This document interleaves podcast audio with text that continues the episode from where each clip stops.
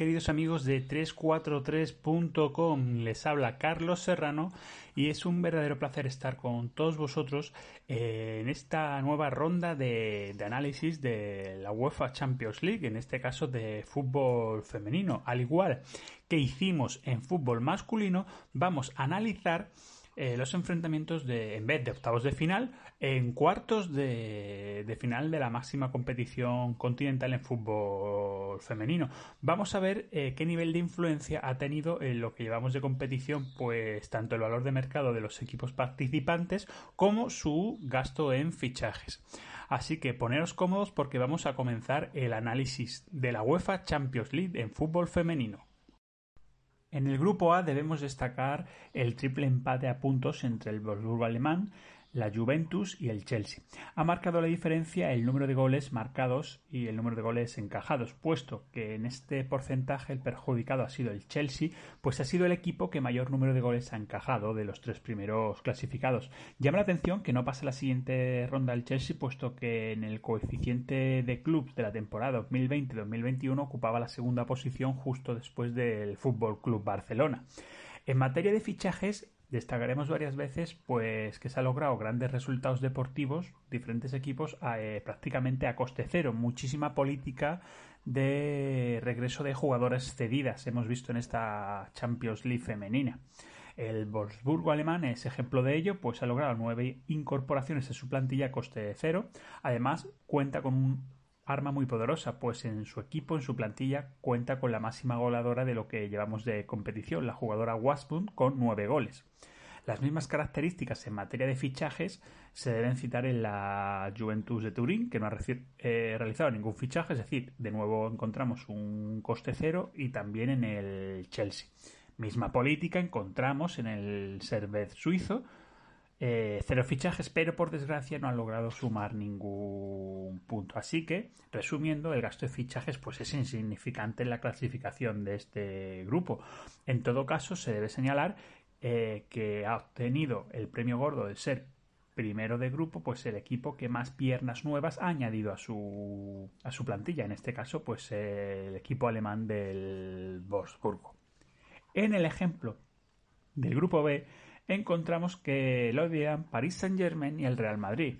El equipo parisino logra 18 puntos y el equipo español 12 puntos. El Kraken ucraniano y el Breidablit finlandés logran el tercer y cuarto puesto respectivamente. Eh, debemos destacar la política de fichajes a coste cero, puesto que el Paris Saint Germain ha incluido en su plantilla esta temporada eh, 11 nuevas jugadoras, es decir, prácticamente un 11 titular a coste cero. Aunque debe marcarse, debemos insistir en que muchas de estas operaciones son regreso de jugadores que estaban cedidas a otros equipos. El Real Madrid, por su parte, tampoco ha realizado fichajes, con lo cual, bueno, son dos equipos que han amortizado bien su escaso gasto. Y los dos últimos equipos, tanto el equipo ucraniano como el equipo finlandés, tampoco han invertido, invertido en fichajes. En el grupo C destaca, bueno, el poderoso Fútbol Club Barcelona, que tanto en la primera Liga Iberdrola como en Europa, pues es un auténtico gigante, ¿no? Es increíble lo que están haciendo las jugadoras del equipo catalán. Lidera su, grupo con 18 puntos, seguido del Arsenal con 9. El Hoffenheim alemán y el HB danés cierran el grupo con 9 y 0 puntos respectivamente. Se vuelve a repetir la política en fichajes que hemos venido comentando, basado prácticamente en regreso de jugadoras cedidas, con lo cual pues encontramos eh, gasto cero en materia de invertir en, fichajes. En el grupo D, eh, el Olympique de Lyon y Bayern de Múnich lideran la clasificación de este grupo con 15 y 13 puntos respectivamente, dejando fuera de competición europea al Benfica portugués y al Beca Hanken sueco. De nuevo, en materia de fichajes, pues lo que venimos marcando de esta fase de grupos, ¿no? Mucho regreso de jugadoras cedidas y cero costes en materia de fichajes.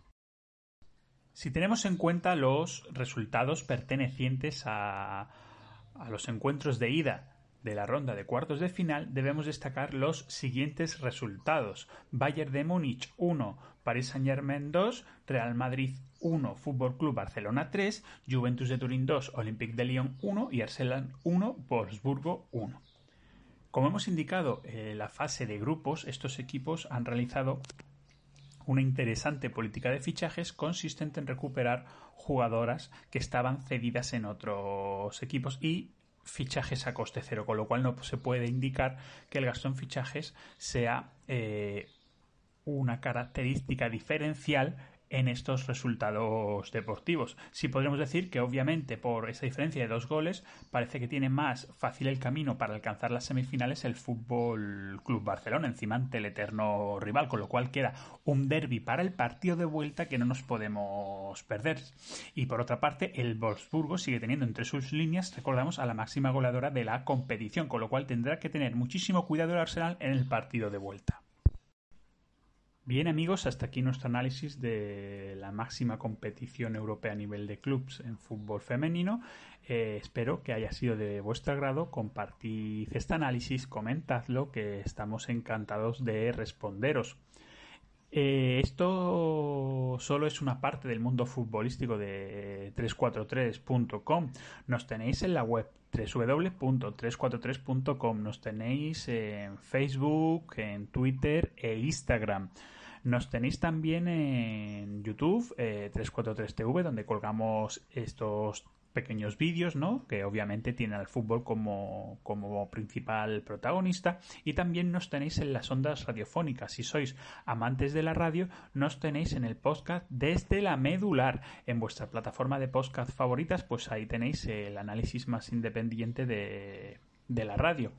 Así que nada, visitad el universo futbolístico de 343 que no os vais a arrepentir y por mi parte desearos un muy buen fin de semana y que disfrutéis bueno del fútbol de selecciones que ha dejado la gran sorpresa de la eliminación de la selección italiana a manos de, Macedonia. Así que quien dijo que en fútbol estaba todo dicho. Un saludo.